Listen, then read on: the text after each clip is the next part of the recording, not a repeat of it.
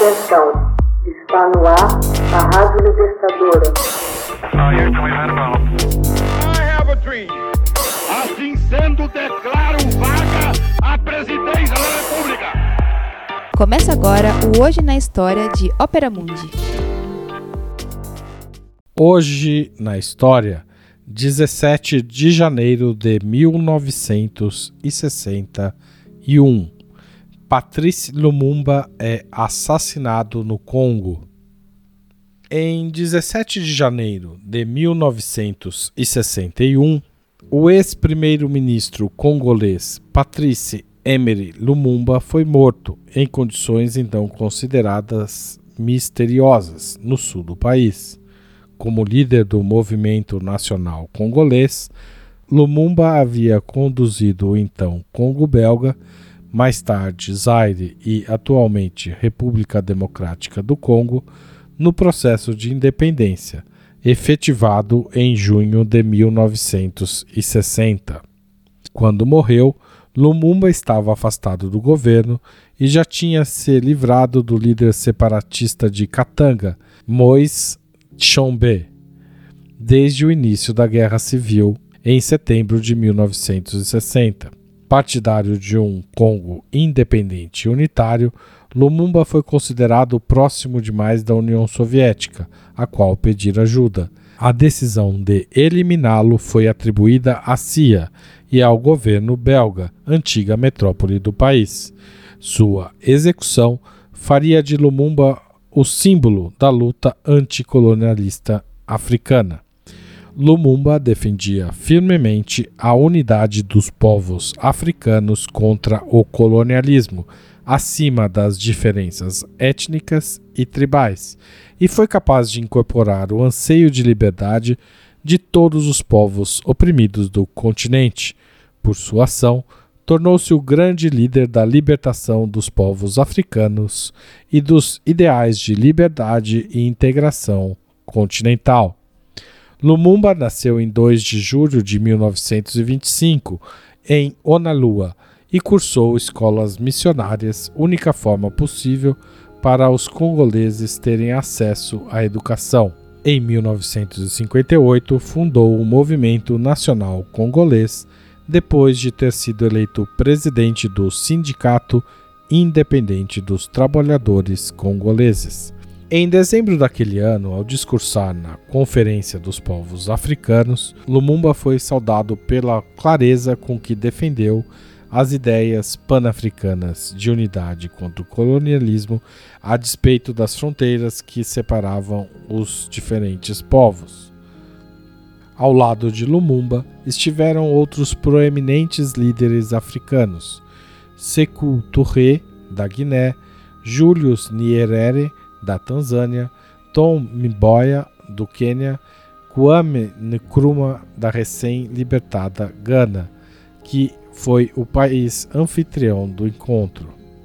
Desde o começo, o dirigente congolês centrou sua ação política na unidade da nação, acima das veleidades e vaidades dos chefes tribais.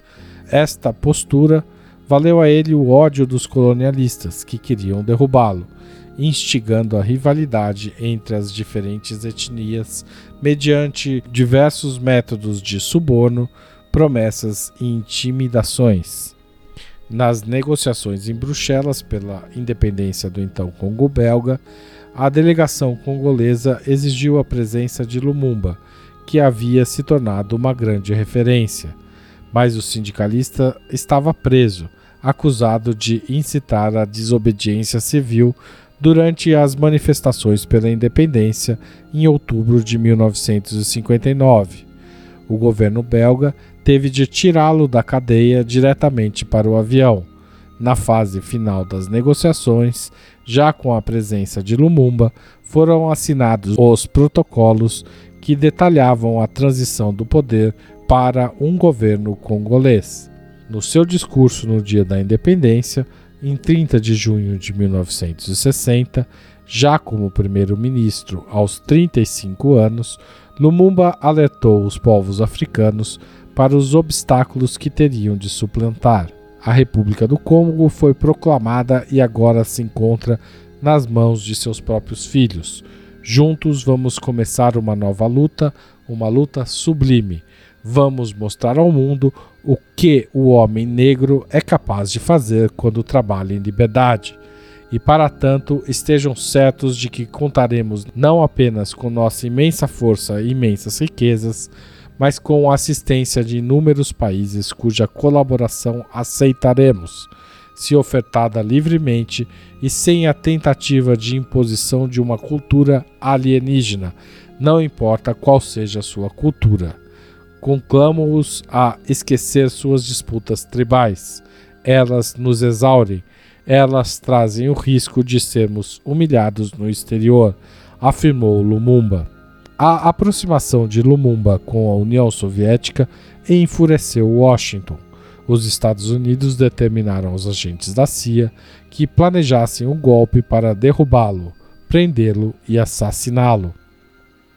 Apoiando-se em Moise Tsombe, que se proclamara líder da região de Katanga, uma das mais ricas do Congo, ocupada imediatamente por tropas belgas e contando com a colaboração do general Joseph Mobutu, membro do governo Lumumba, o plano foi levado adiante. A participação da CIA no assassinato de Lumumba foi comprovada durante as audiências da Comissão Church, presidida pelo senador Frank Church. Como descreveu o relatório do inquérito, Alan Douglas, então chefe da CIA, telegrafou ao funcionário de base da companhia em Leopoldville, no Congo, e afirmou que, nos altos escalões, a remoção de Lumumba era um, aspas, objetivo urgente e prioritário. Morto sob tortura à noite, Lumumba deixara com sua mulher Pauline Opangu uma carta-testamento, em que afirma, abre aspas, minha fé se manterá inquebrantável. Eu sei e sinto no fundo de mim mesmo que cedo ou tarde meu país se libertará de todos os seus inimigos, internos e externos, que ele se levantará como um só homem para dizer não ao vergonhoso e degradante colonialismo e reassumir sua dignidade sob um sol puro. Hoje na História, texto original de Max Altman, locução de Haroldo Cerávulo Cereza, gravação e edição de Laila Manoeli. Você já fez uma assinatura solidária de Opera Mundi? Com 60 centavos por dia, você ajuda a manter a imprensa independente e combativa. Acesse www.operamundi.com.br/apoio.